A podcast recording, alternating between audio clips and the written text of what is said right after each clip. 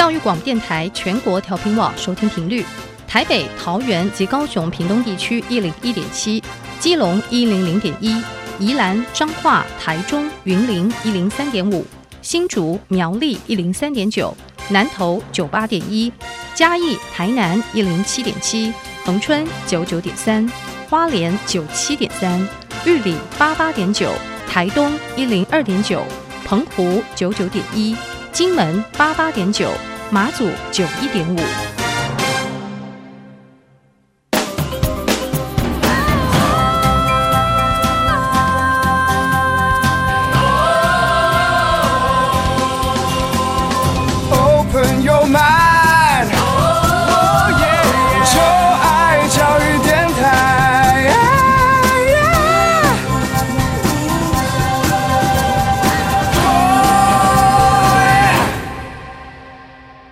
在节目的一开始，邀请各位听众朋友们在各大 Podcast 平台订阅音乐播客秀。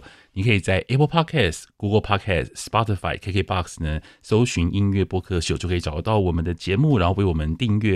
然后也请大家可以多多的转传跟分享给你的喜欢听音乐的朋友们。同时，也邀请大家，如果说你对于节目任何问题的话呢，可以到小 Q 的 IG 来留言给我。你可以搜寻 DJ 罗小 Q，可以找到我的 IG 哦。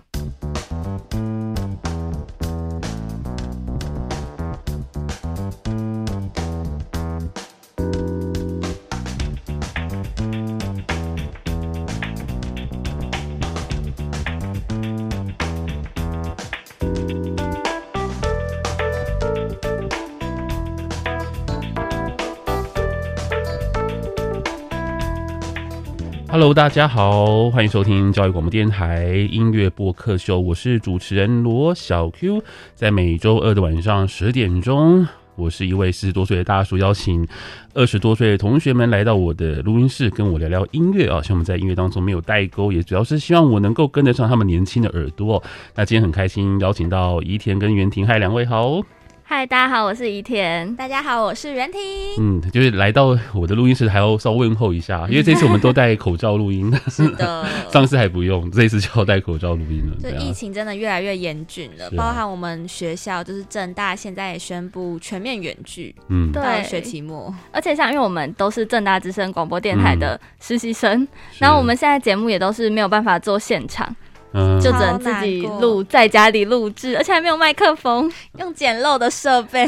简陋的设备，你们是用你们是用一本一那外面买的麦克风吗？没有，就是我们自己的，可能手机。那如果你想要音质好一点，嗯、你可能就要自己出钱去购买。哦，嗯、不过现在麦克风还蛮便宜的啦。对。然后麦克风你再接一个，就是现在 Podcast 很流行啊，嗯、像那种 Podcast 这种装装备哦，就是那个配备大概都五六千块钱就可以搞定。嗯。就是你可能找一台像我，你是一台这个。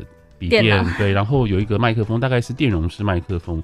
像我去过你们的那个那那录音室，其实你那个麦克风一直也不会很贵，大概三千块钱，我记得。真的吗？对对对，那个其实没有很贵。好意外，我们的电台太阳春了吧？但是，但是那个那一只那一只麦克风，那支电容式麦克风很好哦，因为它是它是有点像是经典式的麦克风，就是很那种很多摇滚歌手会在台上用的麦克风，高级货。对，为什么？因为它非常耐用，它很它很好甩。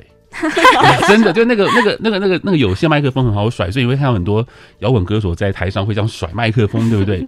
就是你们、你们录音室那一款。原来摇滚歌手麦克风也是很有讲究的。对对对对对对对，这样子。总之，你们就现在就是在在家里面，对啊，就那学习快结束了，不是吗？对啊，其实也剩下没几周了，大概三四四周左右吧，一个月左右。那有没有毕业典礼啊？没有，超难过。只有线上，对，超没 feel 的。我觉得就是没有那个拨穗仪式啊，就少了很多我们的青春。而且袁婷原本要上台就是授奖。啊！什么好宝宝 荣誉彩带，就是正在有个荣誉彩带奖，就是你是有杰出的表现就可以去授奖申请，但是现在没有，我就是只能默默的自己背着彩带去拍照，没有人授奖给我了。对啊，虽然说疫情都是占占掉我们人生当中一两年的时间，但我总觉得在年轻时候遇到疫情真的有点忙，有点。可惜，啊、你知道，因为那很特别。如果你工作之后的疫情就就，因为我们工作其实都一成不变了，以后都知道了，就是其实人生当中其实没有什么太多那种起起伏伏。但是在学生时期的时候，如果说像这种毕业典礼就这样子没有，真的觉得有点可惜，就是了。其实我们从大二下就开始受到疫情影响，嗯，然后就三年，每年的下学期电台节目都会直接。在一半，大概第十节第十集就停播。真的吗？对，连续三年了，所以好险我们还可以来这里聊音乐。是啊，对。然后，那今天我们要聊什么样的音乐？今天我们主题哇，我觉得你们今天选的主题其实非常的音乐性诶。没错，我们今天选择的主题是民谣。嗯哼，就是民谣，它可能从美国传到台湾之后，到底在台湾蹦出了什么样不同的火花？嗯，就是我，因为我们自己都蛮喜欢民谣类型的音乐的，然后就很好奇说，哎、欸，在台湾就是这类型的音乐是怎么样子发展的？然后到现代。那我们大概会都会听什么样子的民谣歌曲？哦，我我打个岔一下，会不会是我上次去你们节目，然后我说我是我是民谣控，然后你们就开始听民谣的音乐吗？是这样吗？没有，我本来就有常蛮常听的。哦，好啊。那今天我看你们开的这歌单跟民歌手，其实哇，好特别。因为以你们的年纪来讲，要回顾就是早期的歌曲，其实哦，这个这个完全在我们的出生年代之前呢。我觉得很像是爸妈听什么就会跟着听，嗯，就像我们这一次，我们一开始就是想说可以先跟大家聊从美国传进来的那种民歌，因为美国比较是抗战的那个曲风跟那种希望去传述一些自己的心情，然后传到台湾之后，大家可能也会思考台湾可以说出什么话，然后就开始在校园中有校园民歌的出现，对。然后因为我妈超爱校园民歌，那我爸以前是会自弹自唱给我妈听的，这么浪漫。哦天，很荒谬。然后他很爱唱那种罗大佑的各种歌曲，嗯嗯嗯，就还这是把妹技巧，对不对？没错，就以前就是要就是要追女生，就是要会这样的招式，就一把吉他。现在应该还好了，现在就没有，现在没有什么一把吉他在把妹，应该没有这样的东西了，比较少了。对，以前像以前像我那个年代啊，因为五月天刚出道的时候啊，就真的就大家都在弹弹吉他耶。就五月天，就五月天在一九九九年的时候出道嘛，然后因为因为五月天的影响，所以我那个我在大学时候，每一个人都要去吉他社，哦、一定要学会。对对对，就吉他要弹那个什么拥抱啦，就是一定要弹，就一定对，一定要弹。那那个时候你在大学校里面都听到五月天的歌，嗯，就他是一个我们那个，因为他刚好红的时候就是我们大学时候，所以他就刚好搭上那个风潮，所以那时候大学我们大学的那个吉他社真的是非常非常的红，就大家都要去，男生都要去。呃，以前的 年年少时光的回忆，我觉得吉他算是到现在都不退流行了，嗯、就是呃，高中啊、大学都还是会有所谓的民谣吉他社，我都还是会觉得那些男生看起来很帅。真的吗？对啊，对啊，但现在好像玩乐团的有越来越多的、嗯，对，我觉得好像现在越来越多，就必须要加鼓。打爵士乐啊，嗯、爵士鼓这种新的元素。我以为一些什么 hip hop 可能会看起来比较帅，不会哦。哎呦，我觉得呃，现在有慢慢的崛起了。嗯，我觉得风格不同哎、欸。对对对对对，我们之后也会跟大家稍微聊一下一些不同的曲风。嗯、对。那因为我们刚刚讲到说校园民歌嘛，对。然后因为像我自己蛮常听的，除了罗大佑的像《童年》啊、《光影的故事》，我自己也蛮喜欢李宗盛大哥，嗯、大哥，对，因为我觉得他的声音就是很沧桑，然后有种像是道出人生百态的那种感觉。嗯、应该说，我觉得能配上一把吉他的歌声，一定要有一定的情感厚度，跟他的嗓音，我觉得都要很好听。就是他本身在唱歌，就像在说故事。对。你们真的喜欢李宗盛？嗯，我我我超喜欢他的各种，因为连包含像是他写《阴天》啊，或者是《漂洋过海来看你》，嗯、就是他写给别人的歌，我都蛮喜欢他的词。你是你是听到他呃他自己的专辑吗？还是说他帮别人写的歌？我最初是因为跟爸爸去听李宗盛的演唱会哦，好，然后你有听过？对，我有去听过现场，然后我就好疗愈，然后我回去就会去那种，可是我是用串流平台去听他的各种歌曲跟合集。嗯哦，那这样这样很好哎！爸爸带你去听李宗盛演唱会，因为他很爱，真是一个 好爸爸，传承的概念。因为我爸很爱在家里唱《越过山丘》，对，这首真的是经典中的经典了。山丘那是我们那个年纪的歌了，真的吗？对啊，就是山丘是在几年前，二零一五、二零一六吧，嗯、还是二零一七？但那几年的歌这样子，但是你就觉得，越听李宗盛的这样音乐，听了这么多年下来，就觉得哦，OK，因为他以前是写那种流行歌，而且你知道，因为李宗盛他是专门为女生写歌。呃、哦，对，他都写娃娃，对娃娃为林忆莲、为辛晓琪写了很多那种情歌，他都是为女生写歌。可是你仔细想，仔细想一想，不觉得有点奇怪吗？就是为什么会是男生替女生写歌？就男生要如何去理解女女生的心情这件事情，不觉得很有趣？嗯，对，你很难理解，对不对？就比方说，其实李宗盛是一个很，他其实很会去从别人的故事当中把那个故事转成是一种就是文字。嗯，那我觉得这就是其实写，我觉得是民谣非常厉害的一点，就是你本身要文字的叙事性够强，然后你可以把你别人的故事写成的，就是大家可以理解的歌词这样子。所以呢，当李宗盛写了这么多的流行歌曲之后啊，他在二零一五年、二零一六年就为了自己写了一些歌，我就觉得哦，那个真的很不一样，就感觉上他好像真度过了一个人生的阶段，来到了一个五六十岁的 就是，就就的确他唱出了他属于他年纪的歌，我觉得这样很棒啊。对，所以你们有神山丘。有自己我蛮常听，因为我觉得他帮那些女性写的歌，我一开始其实也很疑惑。嗯、像刚刚小 Q 老师讲，就是到底他作为一个男生，为什么可以去写出女生思念情人的这个心情？嗯、是就蛮疑蛮感到 confused。但刚刚老师有说，哦，他可能很会理解对方的故事。对啊，这其实也可以有另外一个话题，不过这今天不是我们今天的主题。嗯、就比如说，其实台湾九零年代的这个创作人男女比例失衡。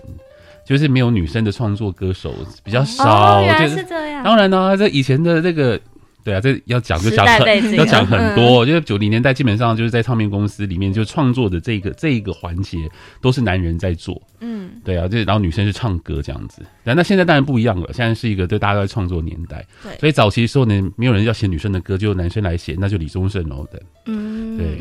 对，但因为校园民歌后来发展，就开始也有台语，因为大家都开始重视就是台湾本土语言这件事情，嗯、就有很多台语歌手啊、原住民歌手或者是客语歌手出现。嗯，那像台语歌手，其实大家就蛮喜欢伍佰吧，伍佰算是很经典的。说你是我，哦哦哦，你，因为他是民谣结合摇滚，嗯的感觉。对，他的歌曲确实有这样，就是呃，通常有时候我们会有点听不太懂摇滚的歌词在讲什么，但是伍佰他的歌曲里面也会有一个故事，因为像《Let's Dance》算是因为那个《想见你想见你》那部剧红重新红起来，那我觉得他其实本身也有一点点民谣的元素，嗯，对耶，嗯，就是他是很就也是可以带着一把吉他，然后就把这首歌曲去传达出来，然后又有一点动感的感觉，就觉得是伍佰蛮特别的一个风格。对，其实从台语，然后接下来也有发展到。呃，很多种的语言，像是客语啊、原住民语等等的。客语我们其实到现在都还有在听，比如说声响乐队对歌曲。声响乐队，我听到一个名字林声祥吗？没错，你们会听？你们会听林声祥的歌？会，而且最近真的是像我们电台，大家不是都会主持自己的节目？是。我发现大家很常播林声祥的各种歌曲，像是我装啊，然后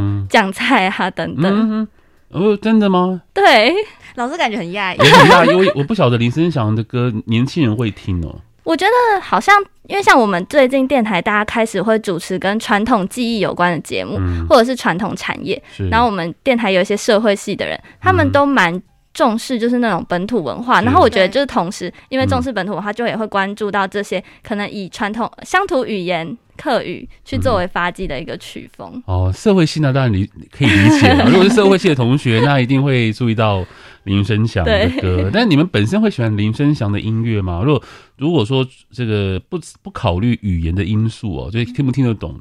那因为林声祥的唱腔非常的传统啊，对，他因为他是属于那种客家的八音跟山歌演化而来的一种曲风，他的唱腔非常的传统，甚至很乡土，那鼻音很重。那你们会喜欢这样的歌吗？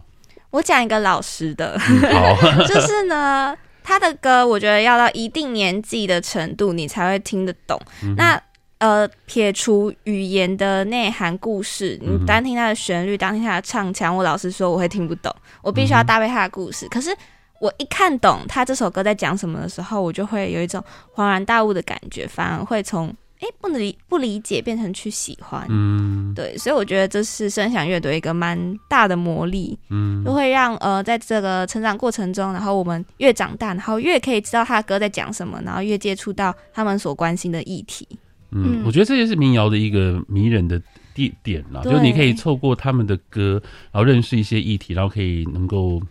怎么说呢？有点像是一扇窗的感觉吧，你可以看到一些东西这样子。嗯、那你喜欢你本身你喜欢声响吗？一天？因为我自己会像是他们有一些歌曲，可能有一些北漂，或者是讲那种离家学子的那种、嗯。可是那是很，他他们讲的是非常早期的一个历史、欸，哎，嗯，对，因为他们讲的其实是在台湾的工业时期的，哦、对，因为因为现在你当然看不到什么有什么人在打工啦，或是有很多人就是在工厂里面工作，但其实。我也我也没有接触过那段时间，但是在七零年代的时候啊，呃，或是六零年代，其实那个时候台台湾的这个社会其实就跟现在中国可能在深圳或是在广州很像，就是很多很多的，就是来到这个城市。来参加就是去工厂工作，嗯、就是当一个小工人的这样的情况，所以其实身上有很多的歌是在讲这个故事。嗯，我觉得可能不能感同身受当时年代的背景，但是我觉得作为离家去读书或就业的人来讲，嗯、我觉得会有一些共鸣点吧。就算我们不是打工，但是我们也是离开我们熟悉的舒适圈跟环境，去一个类似台北这样子忙碌的地方工作，嗯、就有点像是我们在听我们的可能阿公阿妈以前的故事，嗯、我们还是会觉得很感动，我们还是会觉得。很神奇，是那那种共感方式。嗯，那你们听林生祥有听到那个交工乐队吗？有有有，他因为我记得他之前好像有时候我会去查的时候，就会就会一起查到。对对对，因为交他因为生祥是交工乐队的，因为他一开始在是组一个交工乐团。那交工乐团呢，对于台湾的流行音乐史是非常重要的一个乐队，因为他们台湾第一个就是因为社会议题而产生的一个乐团。嗯、他们一开始是为了要反美浓水库。那大家可以去查一下这个历史，就是那那个水库这个运动告个段落之后，那这个是交工乐队就解散了，然后林生祥就以个人的名义来发行专辑，然后创作这样子。不过在交工乐队时期，真的有很多歌也让我觉得非常，那时候听都会起鸡皮疙瘩。像有首歌叫《封神一二五》，嗯，我推荐大家可以听听看。《封神一二五》是什么呢？《封神一二五》是一台摩托车。以前有一个，以前就很久很久以前，因为 那是九二年，那是更早之前，更更早之前，风神是一个台湾的一个品牌的摩托车。那风神一二五就是一二五 CC 嘛，对，风神一二五。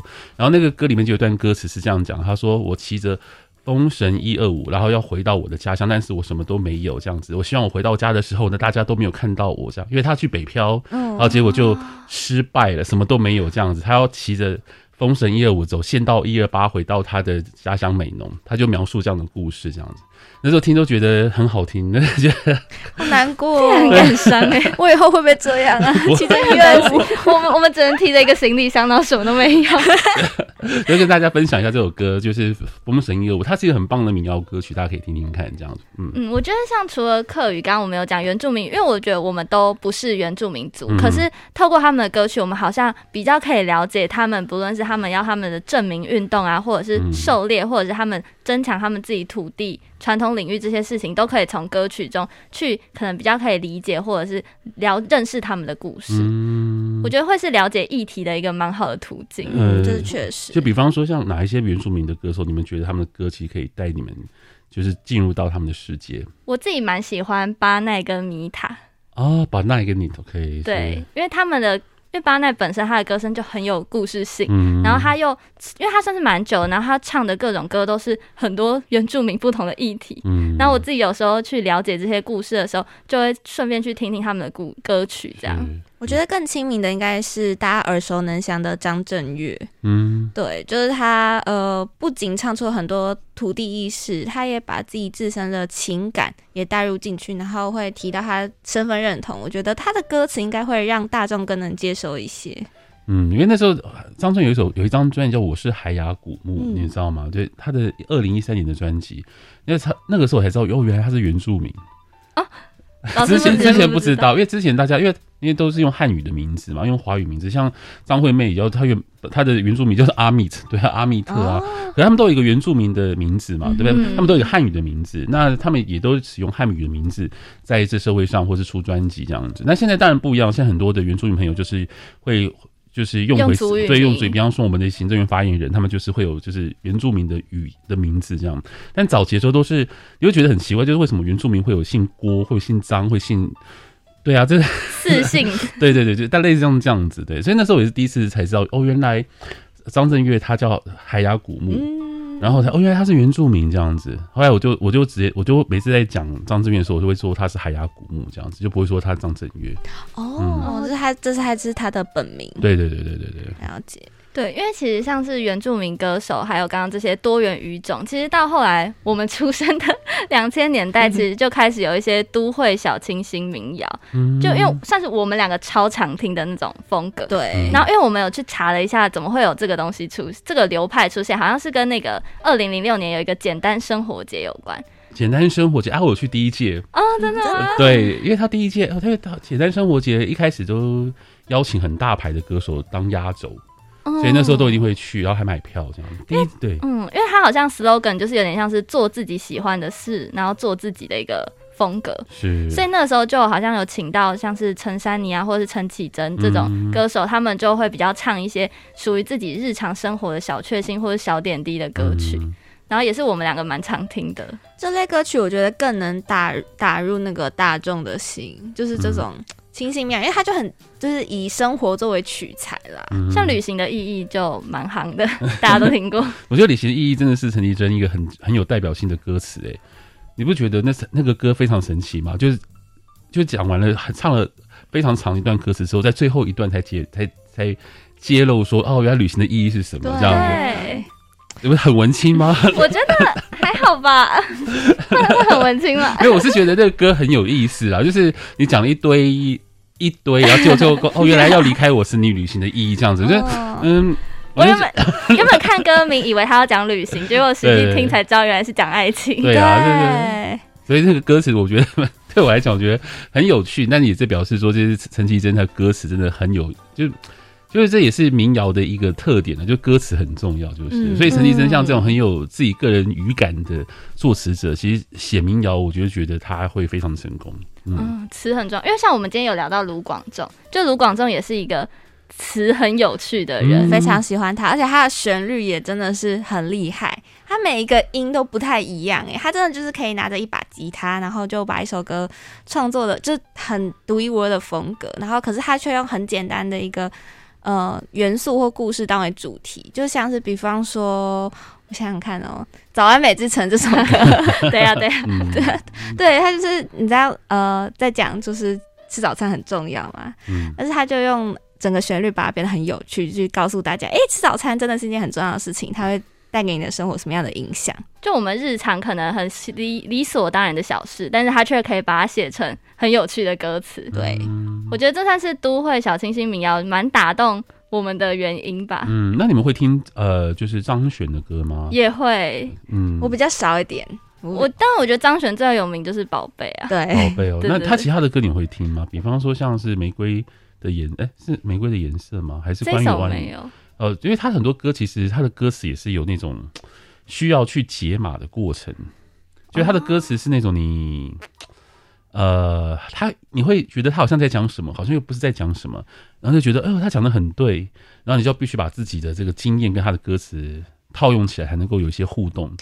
对，他的他的歌就是标准的，就是我讲过作者已死的概念这样。嗯，因为我自己在听房东的猫，嗯，我觉得他们有一些歌也会让我要试着去理解，像美好事物啊，或者是秋酿，就他好像是在讲季节，或者是在讲形容一个大自然，可是他其实是要形容他自己的一个心境，比如说可能离家的心境，或者是到都市生活的心境。房东的猫介绍一下，他们是中国的一个乐团，对，他们是一个中国的两人的，来自于是民谣，来自于武汉。对，在武汉的乐团，因为很有趣，很很可爱的一个一组女孩团体，算蛮独立的乐团吧，对不对？嗯，而且因为他们是还蛮常在网络上发歌，所以我在高中的时候，我身边蛮多朋友都有听房东猫，很适合那个读书的时候听。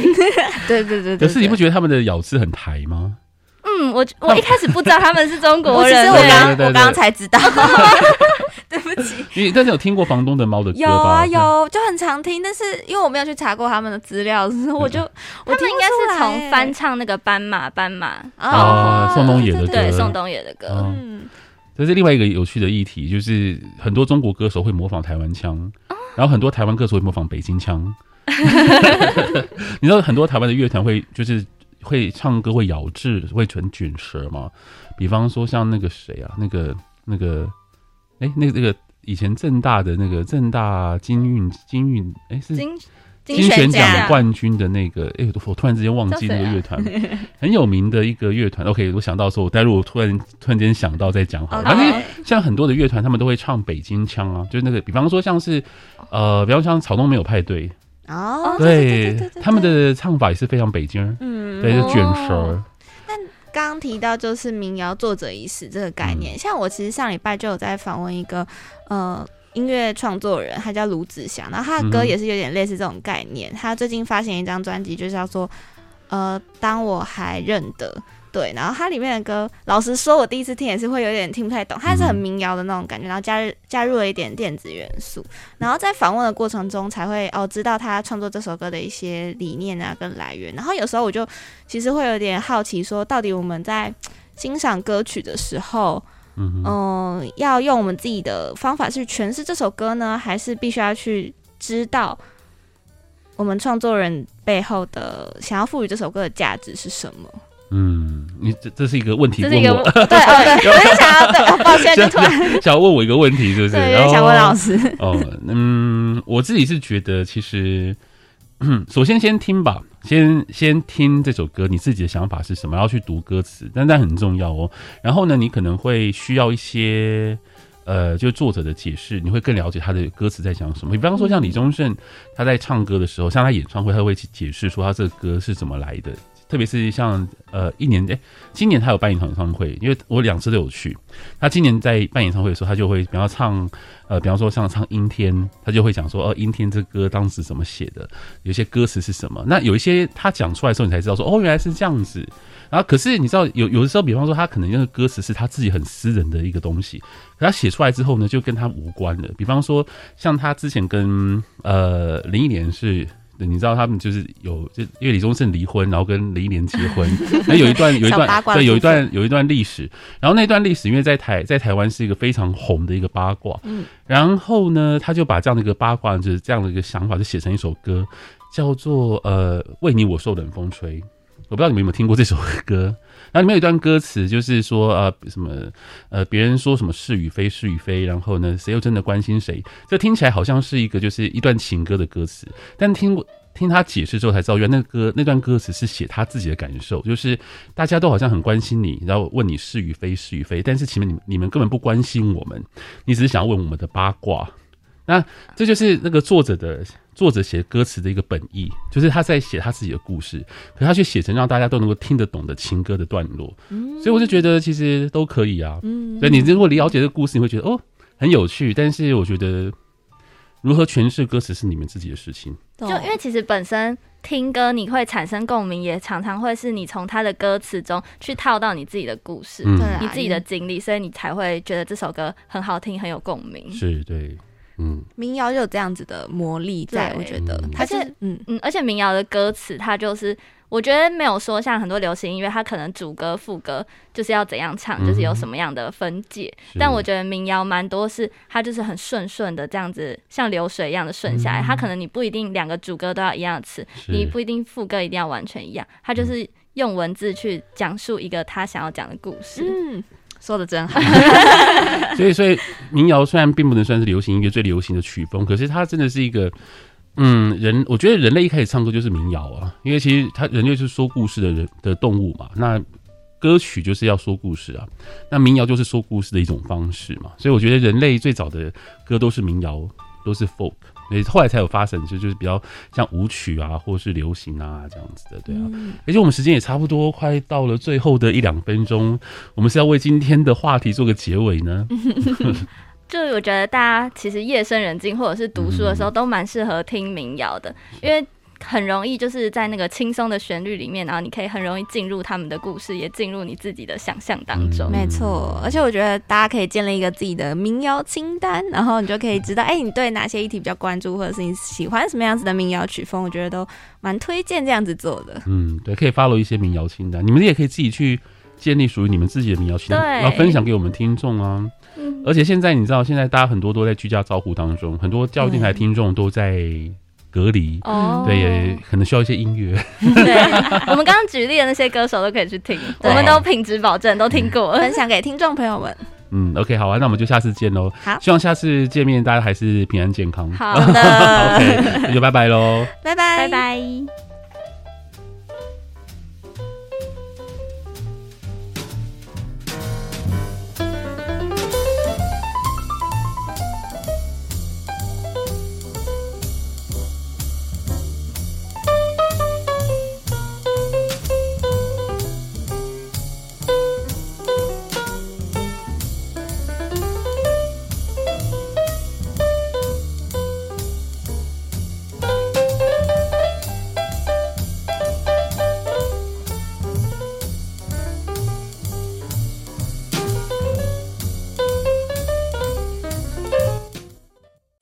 极限，我是 VK 课。您现在收听的是教育电台。